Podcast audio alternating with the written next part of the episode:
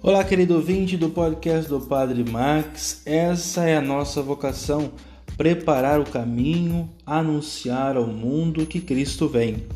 João Batista era a voz, não era a palavra. A palavra era Cristo. João Batista preparou o caminho para o Senhor. Ele não era o caminho, mas preparou o caminho para Jesus, Senhor e Salvador. Jesus apontou João Batista como um grande homem de Deus, como aquele que foi o mensageiro do Pai.